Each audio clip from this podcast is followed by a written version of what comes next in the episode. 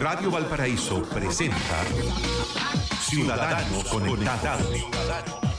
El programa que lo deja al día en todo el mundo de la tecnología y las comunicaciones. Conduce el abogado Pedro Huichalaf Roa, ex subsecretario de Telecomunicaciones del Gobierno de Chile. Muy buenos días, nos encontramos como cada día lunes aquí en Radio Valparaíso en el programa Ciudadanos Conectados, hablando de ciencia, de tecnología, telecomunicaciones y de todas las noticias que nos pueden interesar y obviamente tienen ciertas repercusiones tanto a nivel nacional como internacional. Y comenzamos eh, este programa hablando de una noticia que yo creo que pasó muy desapercibida, pero es una decisión que está tomando este gobierno respecto a un tema muy puntual y sensible, sobre todo para las personas que tienen televisión abierta y no cuentan con cable, y nos referimos a la denominada televisión digital. La televisión digital, para los que todavía no conocen el concepto, va a ser una nueva forma de ver televisión abierta con mejor eh, calidad de sonido y de video, donde incluso podemos ver contenido en alta definición, en HD, pero que hoy día eh, está proyectada, eh, pues según una ley establecida hace cinco años atrás, para que empiece a funcionar el año 2020. De hecho, ah, se hizo toda una planificación durante el gobierno anterior para que pudieran los canales nacionales eh, cambiar sus transmisores y también se le otorgaron señales eh, digitales de tal forma de que en algunas regiones del país ya se puede ver el contenido de algunos canales en alta definición. Así, por ejemplo, aquí en Valparaíso eh, encontramos algunos canales que podemos ver en alta definición, pero no son todos los canales nacionales. Y en Santiago están más concentrados estos, donde ya están transmitiendo, pero obviamente esta idea de la televisión digital está eh, o surge para que puedan verse eh, todo el territorio nacional. Ahora, esta normativa establecía el llamado apagón analógico. Eso quiere decir que la forma en que hoy día vemos la televisión va a ser sustituida, como yo les comentaba, en la nueva ley de televisión digital, como en un formato eh, mejor. Sin embargo, eh, estamos a un año supuestamente del cumplimiento de este plazo y los canales eh, más grandes asociados a Anatel eh, presentaron una solicitud al, gobierno, a la Subsecretaría de Telecomunicaciones, para aplazar en cinco años la entrada en vigencia de esta obligatoriedad, lo que significa en términos concretos que eh, el próximo año no estaríamos viendo televisión digital, sino que continuaríamos con este sistema analógico. La noticia que pasó la semana pasada es que el gobierno eh, tomó la decisión de prorrogar cuatro años más, es decir, del año 2020 hasta el año 2024, la entrada en vigencia de la televisión digital. Hay que pensar que hay muchos canales regionales, locales y comunitarios que a la luz de la nueva ley eh, tienen derecho también a transmitir en señal digital. Eh, ellos ya están relativamente preparados. De hecho, eh, yo escuchaba los canales regionales eh, que ya estaban casi todos digitalizados, que quedaban unos pocos, pero estaban con la meta de cumplir el año 2020 con las transmisiones en digital. Pero los canales grandes, eh, frente a distintos argumentos, dijeron que no era posible poder hacer esta transición. A mí me parece bastante curioso que los canales se hayan agrupado porque hay que pensar que son canales que son competencia entre sí y que todos hayan pedido esta prórroga eh, cuando en definitiva estaban con mucho tiempo de anticipación eh, sabiendo que se venía este plazo. Y también me llama la atención que el gobierno haya accedido a las presiones de, la, de estos grandes canales y que haya prorrogado cuatro años más, es decir, no tan solo durante este gobierno, sino que trasladando al próximo gobierno el deber de cumplir lo que era una obligación, que era cambiar su forma de transmitir para obviamente mejorar la calidad de, todos los chilenos que reciben la señal abierta de televisión, de una manera obviamente gratuita y directamente a través de un televisor con un sintonizador integrado de televisión digital. Uno de los argumentos que daban los canales y que supuestamente este gobierno tuvo en atención fue que no estaban preparados eh, para el cambio por razones económicas, es decir, ellos han mencionado que ha habido una crisis en, la televisión porque los ingresos que antes tenían han disminuido, sobre todo por el tema de la publicidad, que ha empezado a diversificarse a distintos medios, no tan solo a través de la televisión, sino que a través de plataformas móviles, a través de internet, el cable, etcétera, y eso supuestamente hace que no tenga los recursos suficientes como para eh, generar este cambio a nivel nacional y solo que estén presentes en algunas regiones. Eh, también han mencionado los canales de televisión que otro de los argumentos supuestos era porque eh, se demoró la administración anterior, ese es el argumento que dicen, en establecer las normas técnicas y eso probablemente hayan influido en la oportunidad de realizar las inversiones necesarias. Respetuosamente yo les menciono que no estoy de acuerdo con ese argumento toda vez que la norma de televisión digital, eh, antes de que se definiera la ley en el Congreso, que se, se demoró cinco años la ley en salir, ya estaba definida. Estamos hablando de la norma japonesa brasilera. Entonces, eh, veo muy poca cabida a su argumento respecto a la ausencia de normas. Además, pensemos que esto tuvieron, han tenido cuatro años para hacer este cambio al sistema digital y eh, en definitiva van a tener otros cinco años más, es decir, eh, estamos contando cinco años desde este año hasta el 2024 y va a significar que al final el apagón analógico en Chile se va a extender hasta el año 2024, es decir, casi ocho años desde que se estableció la obligatoriedad. Yo siento que aquí el gobierno no ha cumplido con su compromiso. De hecho, en declaraciones del año pasado, en noviembre, la subsecretaria públicamente, la subsecretaria de Telecomunicaciones públicamente mencionaba que era su objetivo y sobre todo el mandato del presidente Piñera que tuvieran eh, televisión digital todo el territorio nacional durante esta administración. Y bueno, vemos que no está cumpliendo con su misma promesa, no está cumpliendo con el presidente y que se dio ante la presión de los grandes canales. Esto es una noticia bastante lamentable, como yo les digo, sobre todo para aquellos canales regionales, locales o comunitarios que ya han hecho inversiones y por tanto no van a poder eh, o sea, van a poder transmitir, pero si hoy día, por ejemplo, la gente mayoritariamente está viendo los, los canales nacionales, no van a tener interés en cambiar a ver señal digital, que es una forma de sintonizar en otra frecuencia, porque van a ver poco contenido o un, contenido poco atractivo a través de algunos canales regionales, en la región en que estén presentes,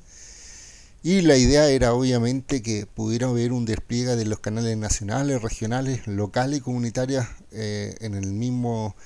eh, espectro, por decirlo así, es decir, en, el mismo, eh, en la misma sintonía. Esto va a generar entonces, en definitiva, que mm, no va a haber este cambio el 2020 como está establecido la ley. Vamos a tener que esperar cuatro años más de hecho, como gran noticia, el gobierno mencionó de que le estableció un protocolo muy estricto donde los canales tienen que cumplir porcentaje de, de los, decían por ejemplo el año 2020 que en todas las capitales regionales tenía que tener algún tipo de, de señal digital, después un 60% al año 2021 un 80% el año 2022 y el restante dos años se le va a dar para obviamente cubrir el 100% del territorio nacional. Solo mencionar que este mandato de cumplir con ciertos porcentajes ya está establecido en el reglamento que hoy día rige el tema de la cambio a la señal digital y por tanto yo siento que aquí ha habido una falta de fiscalización y de voluntad de los canales y entendiendo de que habían canales que ya estaban más avanzados que en otros para cumplir con esta normativa. Entonces, que hayan unos pocos que no hayan estado poder cumplir, cumpliendo porque no hicieron las proyecciones o, las reservas de dinero para hacer las inversiones y que eso conlleve a que todos los canales tengan todavía tiempo para hacer una transición, eh, me parece lamentable. No es algo positivo, no es algo que beneficie a las personas y al contrario, el gobierno ha seguido insistiendo en incorporar otras tecnologías como el 5G, está hablando de digitalizar los procesos del Estado, está hablando de incorporar más tecnologías a través de los procesos, ya sea frente al Estado, entre las personas, minería, etcétera, pero la televisión, un gran medio de comunicación, todavía va a estar atrasado en relación a la digitalización y el avance de las tecnologías. Yo lo decía, vamos a tener los medidores inteligentes con toda la discusión que ha habido instalados y después ya van a estar en la televisión digital, lo que francamente parece un gran retroceso en las definiciones de políticas públicas que existían eh, antes de este gobierno. Es decir, siempre que ha habido políticas públicas se han respetado los tiempos, se han respetado los plazos, se han respetado eh, las lógicas de cumplimiento de ciertas medidas, como por ejemplo eh, políticas que benefician a todos los ciudadanos, pero aquí por grupos interesados pequeños, bueno, pequeños desde el punto de vista que son parte del mundo, grandes desde el punto de vista que son los canales de televisión abierta, pero lograron convencer a las autoridades que simplemente eh, actuaron prorrogándolos y sin dar mayores explicaciones. Yo siento que aquí falta una discusión, falta una reflexión, falta saber los fundamentos concretos de por qué la autoridad le extendió en cuatro años y bueno, también queda la visión especialmente desde el extranjero que Chile no está cumpliendo con sus propios compromisos, sobre todo con el proceso de liderazgo de incorporación de tecnología y obviamente estamos retrocediendo en un avance que habíamos realizado a través del Congreso, que se había establecido a través de las normas técnicas, a través de la distribución de las frecuencias,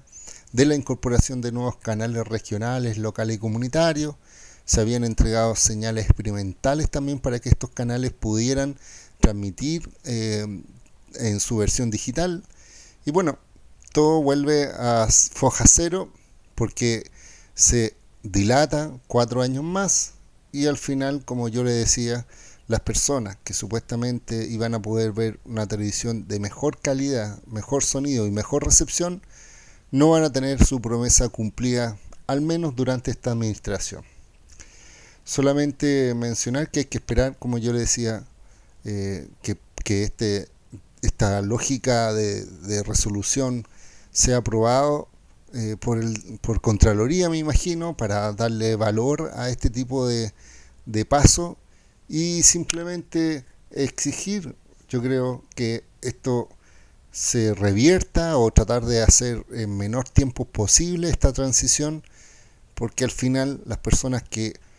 quieren ver televisión digital o quieren televisión en alta definición van a tener que hacer lo que están haciendo hoy día, que es contratar un cable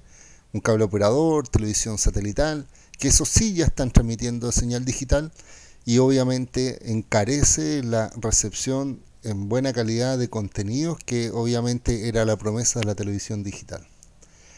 Así que para que ustedes sepan, al menos en este gobierno no se va a cumplir y esperamos por tanto que las autoridades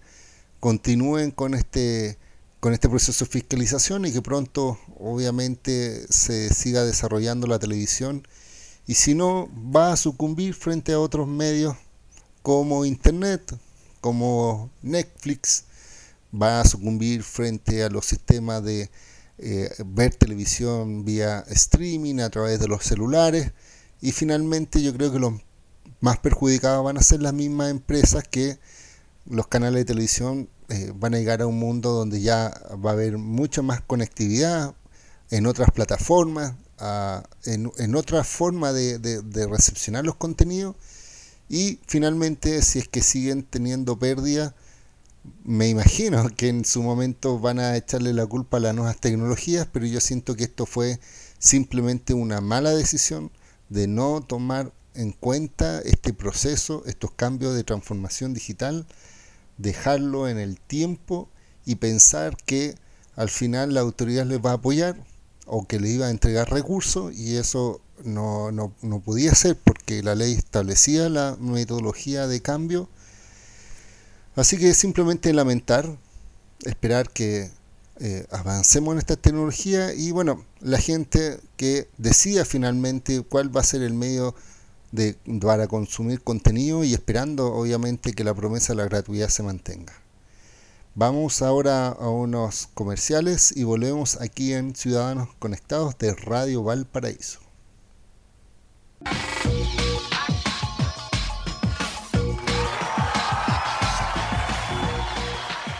Continuando en Radio Valparaíso, aquí en el programa Ciudadanos Conectados, también vamos a hablar de otra noticia que se dio en estos últimos días y dice en relación con una noticia internacional y es que se informó que eh, eh, el primero de mayo, es decir, hace muy poquito, em, el presidente de, en este caso de Rusia, eh, aprobó una ley denominada el funcionamiento estable del Internet ruso. Es una ley que se denomina RUNET y que en cierta forma puede aislar al país de Internet en caso, en caso de excepción. ¿Esto qué significa? Hay que pensar que en términos macro, aquí lo que se está hablando es de gobernanza de Internet. La gobernanza de Internet es uno de los medios o uno de los temas que preocupa a distintas organizaciones, tales como gobierno, eh, sociedad civil, el sector privado y la comunidad técnica, porque lo que se busca es que entre todos ellos hayan ciertos principios que regulen la normativa, la regla, el acceso, el uso o el contenido de Internet. Entonces, eh, parte de Internet pensando mucha gente de que Internet no está regulado, pero obviamente cada país empieza a definir cierta regulación para sus nacionales. Esto ha llevado incluso que la UNESCO, que es una organización de las Naciones Unidas, eh, sienta que, por ejemplo, cuando se hable de gobernanza de Internet, tiene que haber una visión abierta, transparente e inclusiva de estos principios basado en una apertura que incluya una libertad de expresión, de que no se atente contra la libertad de expresión, que haya un respeto a la vida privada, al acceso universal de Internet, es decir, que todas las personas tengan derecho obviamente a acceder a Internet y también que haya una interoperabilidad técnica, es decir, que cualquier contenido desde afuera de un país pueda acceder a Internet de las personas y a ese contenido. Sin embargo, obviamente hay países que establecen ciertas regulaciones con algunos argumentos como, por ejemplo, la ciberseguridad y el resguardo de la infraestructura de telecomunicaciones.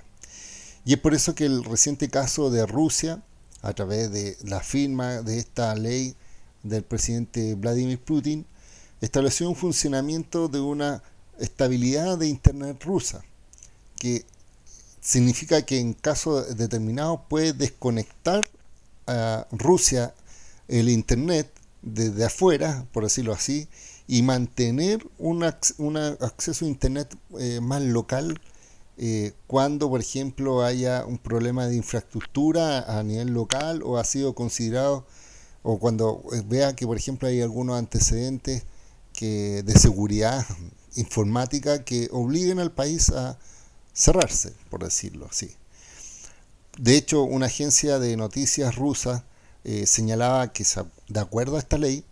para que en el caso de que existan amenazas para un funcionamiento estable, seguro e integral de la Internet rusa en territorio ruso, el Servicio Federal de Supervisión de Comunicaciones, eh, así se denomina, que es como el organismo regulador, podrá realizar las operaciones desde una forma centralizada de controlar las comunicaciones. Esto significa que cuando hay algunos grados de amenaza y de medidas específicas contra Rusia a través de Internet, ellos pueden tomar la decisión de, eh, a través de unos sistemas y a través de las empresas de proveedoras de acceso a Internet, de aislarlo de tal forma de que, por ejemplo, si hay un ciberataque desde afuera, eh, estos no tengan efecto sobre Rusia. Es bastante fuerte si uno lo piensa, porque en definitiva lo que está haciendo es estableciendo cierta forma de regular eh, derechamente lo que es Internet. De hecho, por ejemplo, para el director del Instituto Ruso de Desarrollo de Internet, porque tienen un centro de desarrollo, señalaba que esta ley va a ser una garantía al final porque para, para los rusos, porque establecen también una tendencia que tienen los países hoy día de mantener una seguridad de la información. Esto es muy similar, un poco dicen, a lo que ocurre en China, que China bloquea muchos contenidos, filtra mucho contenido y establece cierto contenido local. Y, y China, obviamente, mm, estamos hablando de una cantidad de miles de millones de personas que acceden a Internet, estamos hablando más de 2 mil millones de, chinos, y obviamente el control para China es muy relevante, y Rusia va en el mismo sentido. De hecho, se señala además que, eh, según esta ley, se crea una infraestructura que copia la seguridad de Internet, es decir, según ello, se pueden establecer ciertas réplicas, se duplica el contenido de Internet, de tal forma de que esto se realiza a través de un sistema que se llama sistema de nombre de dominio, que permite que estén en Rusia y que puedan desconectar Internet e igual siga funcionando Internet, pero dentro de Rusia con contenido local. De hecho, la directora del Centro de Competencia de Rusia señalaba que esto genera un cierto grado de soberanía sobre un segmento de Rusia de, sobre Internet es decir, sobre los contenidos obviamente principalmente rusos, que los puede administrar internamente. Y dice que aquí no es un tema de ventaja económica, sino que simplemente sustituir ciertos equipos para darle seguridad a, la infraestructura rusa. Además decía que esta ley no afecta en cierta forma lo que es la calidad de vida de los eh, ciudadanos rusos, es decir, eh, ellos no van a notar alguna diferencia, entre comillas, al navegar en este momento, porque en definitiva va a tener el mismo contenido que siempre ha tenido disponible, pero sí podría significar el día de mañana que si el gobierno toma la decisión de eliminar eh, cierto tráfico de Internet por motivos de seguridad, tengan contenido almacenado en Rusia para poder seguir viendo este eh, acceso sin verse afectados por estos ataques externos. Entonces, muchos dicen, muchos analistas mencionan que el Kremlin y sus aliados, estamos hablando de los países de Rusia, podrían incluso verificar el tráfico de Internet, censurar sitios web y plataformas de Internet que no favorezcan sus posturas. Es una de las cosas que eh, algunos manifiestan como negativo de esta ley, pero ya está establecido y de hecho tienen proyectado de aquí a fin de año establecer este sistema en forma concreta. La duda que me queda a mí como experto y que yo veo los procesos a nivel internacional es cuál es la opinión de Estados Unidos. Porque siempre obviamente han criticado eh, a China, sobre todo por un tema de ciberseguridad y sobre los controles y acceso y la ausencia de libertad de expresión muchas veces, sobre todo de opiniones distintas a los gobiernos, y al menos eh, no he visto ninguna reacción eh, respecto a lo que está realizando Rusia. Eso me llama la atención, probablemente es una forma que eh, demostrar también cierto control por parte de Rusia ya tan solo tan, no tan solo de sus elementos tecnológicos internos sino que también del control cierta forma de internet local. Y obviamente hay que ver si otros países siguen con esta misma tendencia con el argumento de la seguridad de la información. Eh, Chile probablemente no pueda tomar una medida como esta porque o en el mediano o corto plazo considerando de que el contenido chileno, por decirlo así, los chilenos, eh, hay una estadística que dice que el 90% del contenido consumido son contenidos extranjeros, es decir, uno se conecta a Facebook, se conecta a Google, se conecta a distintos sitios internacionales y solo un 10% es de contenido local. Entonces, mientras no haya un contenido local que aumente y que sea más importante, por ejemplo, que un contenido internacional, por ejemplo, tener un Facebook nacional, eh, sea por tanto, llame más al tráfico nacional, vamos a seguir dependiendo del de contenido extranjero. Y por tanto bloquear y tratar de tener ese control del contenido si que nos tuviéramos que, como Rusia, en caso de emergencia, cortar internet, eh, nos afectaría directamente. En cambio, Rusia, con la cantidad de información que generan, igual que China, pueden darse el lujo en algunas determinadas circunstancias de cortar el acceso a Internet y continuar con una Internet eh, disponible y que sea funcional. Es una noticia, como le digo, en desarrollo, eh, ya está establecido por ley y hay que ver qué efectos va a generar en otros países como la Comunidad Europea, Estados Unidos y otros más para ver cómo reaccionan. Pero vuelvo a repetir, el argumento central que se utilizó en este momento fue el tema de la, de la seguridad de la información, ciberseguridad, y obviamente eh, no buscan, en el, por lo menos en el tema del discurso, atacar la libertad de expresión, pero obviamente podría suceder que en determinados casos se vea afectado cuando sienta que cierto contenido vaya atenta o atente contra el gobierno. Así que Vamos a ver cómo evoluciona. Y esta es una noticia que está en desarrollo, pero obviamente es muy bueno saberlo y considerar que eso ya está ocurriendo a nivel mundial. Seguimos aquí en Ciudadanos Conectados y nos vamos a una breve pausa y volvemos en este programa.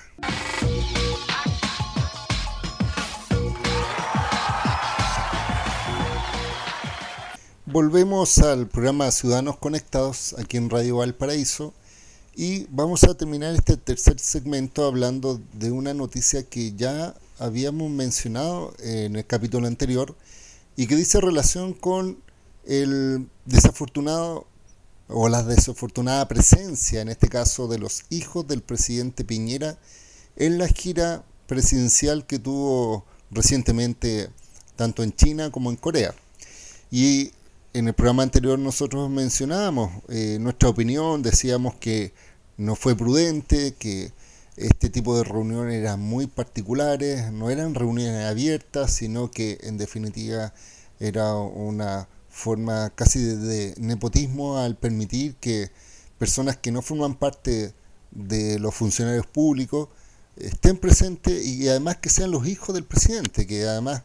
tienen intereses en materia de tecnología. Por tanto, eh, fue un desafortunado acceso y autorización para esta asistencia a este viaje. Pero esto no quedó tan solo en nuestras palabras. De hecho, se hizo un estudio a través de una encuesta CADEM eh, donde manifestaron eh, a las personas encuestadas su opinión y la verdad es que a pesar de que el gobierno trató de justificar la asistencia, inicialmente diciendo de que el presidente también es padre y que quiere estar con su hijo, cosa que imagínense, estamos, no estamos hablando de niños chicos, sino que estamos hablando de hombres de 33 y 35 años, o que también estas reuniones eran abiertas para cualquiera y que ellos se pagaron sus pasajes, cuando en definitiva eh, no se sabe con certeza cómo se desglosa un pasaje en un viaje presidencial, cuánto sale viajar en uno de estos aviones, y no cualquiera se puede subir y obviamente las reuniones no eran abiertas, sino que son cerradas. De hecho, como dijo Pepe Out, eh, la gente de prensa entra, saca fotos y se retira porque se hablan temas muy puntuales entre el presidente y los eh, eh, representantes grandes consorcios tecnológicos. Pero al final esto repercutió en que la gente rechazó y le pareció muy mal que tanto Sebastián como Cristóbal, que son los hijos de Piñera, lo acompañaran en la gira y esta polémica obviamente también afectó eh, el bajo nivel de aprobación que, y de respaldo que tiene el presidente. Mucha gente incluso que está a favor de su gobierno, eh, obviamente le pareció, es como, no sé, dispararse los pies, porque en definitiva le afecta obviamente al relato, a esta lógica de pensar y tratar de demostrar que fue una gira exitosa y al final este detalle de los hijos opaca todo este logro que podría haber concretado. Pero en la encuesta que se hizo a través de esta plaza pública Academ, el 65% de los chilenos les pareció mal que los hijos del presidente hayan participado en esta reunión, versus el 27% que lo consideró que estaba bien. Frente a la pregunta, por ejemplo, de qué le parece que el presidente Piñera haya invitado a sus hijos a la gira por China, un 60% le pareció mal, mientras que un 33% le pareció bien. Sin embargo, eh, esto fue más fuerte incluso que el, supuestamente como noticia, fue mucho más relevante que, por ejemplo, la crisis que ocurrió en Venezuela o la emergencia de la zona sur por las lluvias. De hecho, el mismo gerente de asuntos públicos de Academ, Roberto Dijo que los medidores siguen siendo, los medidores eléctricos siguen siendo el principal tema que ha afectado en forma negativa la aprobación presidencial, pero el tema de los hijos llamó mucho más la atención en cuanto a noticias. Es decir, cosas negativas están afectando eh, obviamente el apoyo del presidente. Y también se manifestó que la aprobación del mandatario en este último tiempo está en un 35%. Eso quiere decir que eh, está bastante mal eh, en los resultados, aunque en teoría está un poquito inalterable en comparación al 36% registrado a principios de abril. Em, por otro lado, la desaprobación del presidente disminuyó a un 52%, un punto porcentual menos que la semana anterior. Eh, por tanto, eh, señala que probablemente estas noticias sigan eh, afectando, pero no de una manera tan fuerte. A pesar de que ya 35% es uno de los presidentes donde tiene la aprobación más baja de todo este último tiempo. Así que yo siento que las explicaciones que dio en este caso el gobierno, la vocera de gobierno y otros ministros y hasta el mismo presidente eh, no han sido satisfactorias por parte de la ciudadanía. Y a pesar de que el presidente mencionó que ahora iba a cambiar estos protocolos, que le iba a pedir a Cancillería eh, que modificara eh, la forma en que se pudieran asistir en estos viajes presidenciales, la composición, también dijo el presidente Piñera que había escuchado la voz del pueblo. Obviamente eh, eso va a seguir dándole repercusiones a su conducta. Y, pero hay que decirlo, por más que haga modificaciones de ahora para adelante, y él mismo reconociendo que los, que los tiempos han cambiado y por tanto los estándares y, cánones son diferentes, yo siento que eh, no dimensionó bien. De hecho, mencionó que también tenía la hija, le habían pedido asistir en su viaje y que él había pensado que era mucho, pero no se dio cuenta respecto a que probablemente no era bien visto, no correspondía que fueran su hijo, ni que fueran hombre, ni que fuera mujer. Esto no es un tema de género, es un tema de cercanía con el presidente, de familiaridad y obviamente de que no tenían relación con el viaje al cual el presidente estaba asistiendo. Esto es relevante obviamente porque marca un antes y un después, sobre todo en este tipo de conducta, eh, donde la gente manifestó su molestia, donde hubo críticas tanto en el oficialismo como también como de oposición. Y por más que el presidente mencione que sus hijos no van a hacer ningún tipo de negocio en el futuro con los chinos, cosa que eh, deja mucho para la duda porque en definitiva es simplemente una expresión eh, no debería repetirse este tipo de circunstancias. Es importante, por tanto, eh, estar atento a lo que está sucediendo, saber, obviamente, que un representante como el presidente, que representa a todo un país, también deja una imagen muy negativa hacia el extranjero, es decir, no tan solo los chinos de ver a los hijos del presidente metidos en estas grandes reuniones, sino que el mundo internacional que ve cómo Chile eh, o algunos representantes de, Chile prefieren darle oportunidades a sus más cercanos y no a innovadores o a, no sé, al presidente Codelco, otros más. Eh, y entonces en definitiva se ve afectado, como yo bien le decía, la credibilidad del país. Por tanto, un llamado de atención, yo creo que el presidente lo, lo tomó en cuenta, hay algunos que han tratado de bajarle el perfil, pero no se puede repetir de nuevo. Y esperemos, por tanto, que esto continúe eh, visible por la gente, que en definitiva sientan que esto no es simplemente un hecho noticioso de que va a ser fácil de olvidar y terminar con estas malas prácticas, terminar con las malas conductas de contratación de cercano, de, fortalecer a los, a los negocios familiares por sobre los intereses eh, generales, y no lo digo por el presidente, lo digo por cualquiera de los eh, funcionarios públicos que están siempre, eh, en este caso, representando intereses generales, y obviamente